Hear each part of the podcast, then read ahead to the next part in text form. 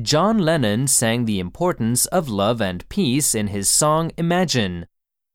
The words of the song have given deep impressions to people all over the world. Now millions of people list it as their favorite song. Peace, 平和、 deep, 深い、 million. 100万。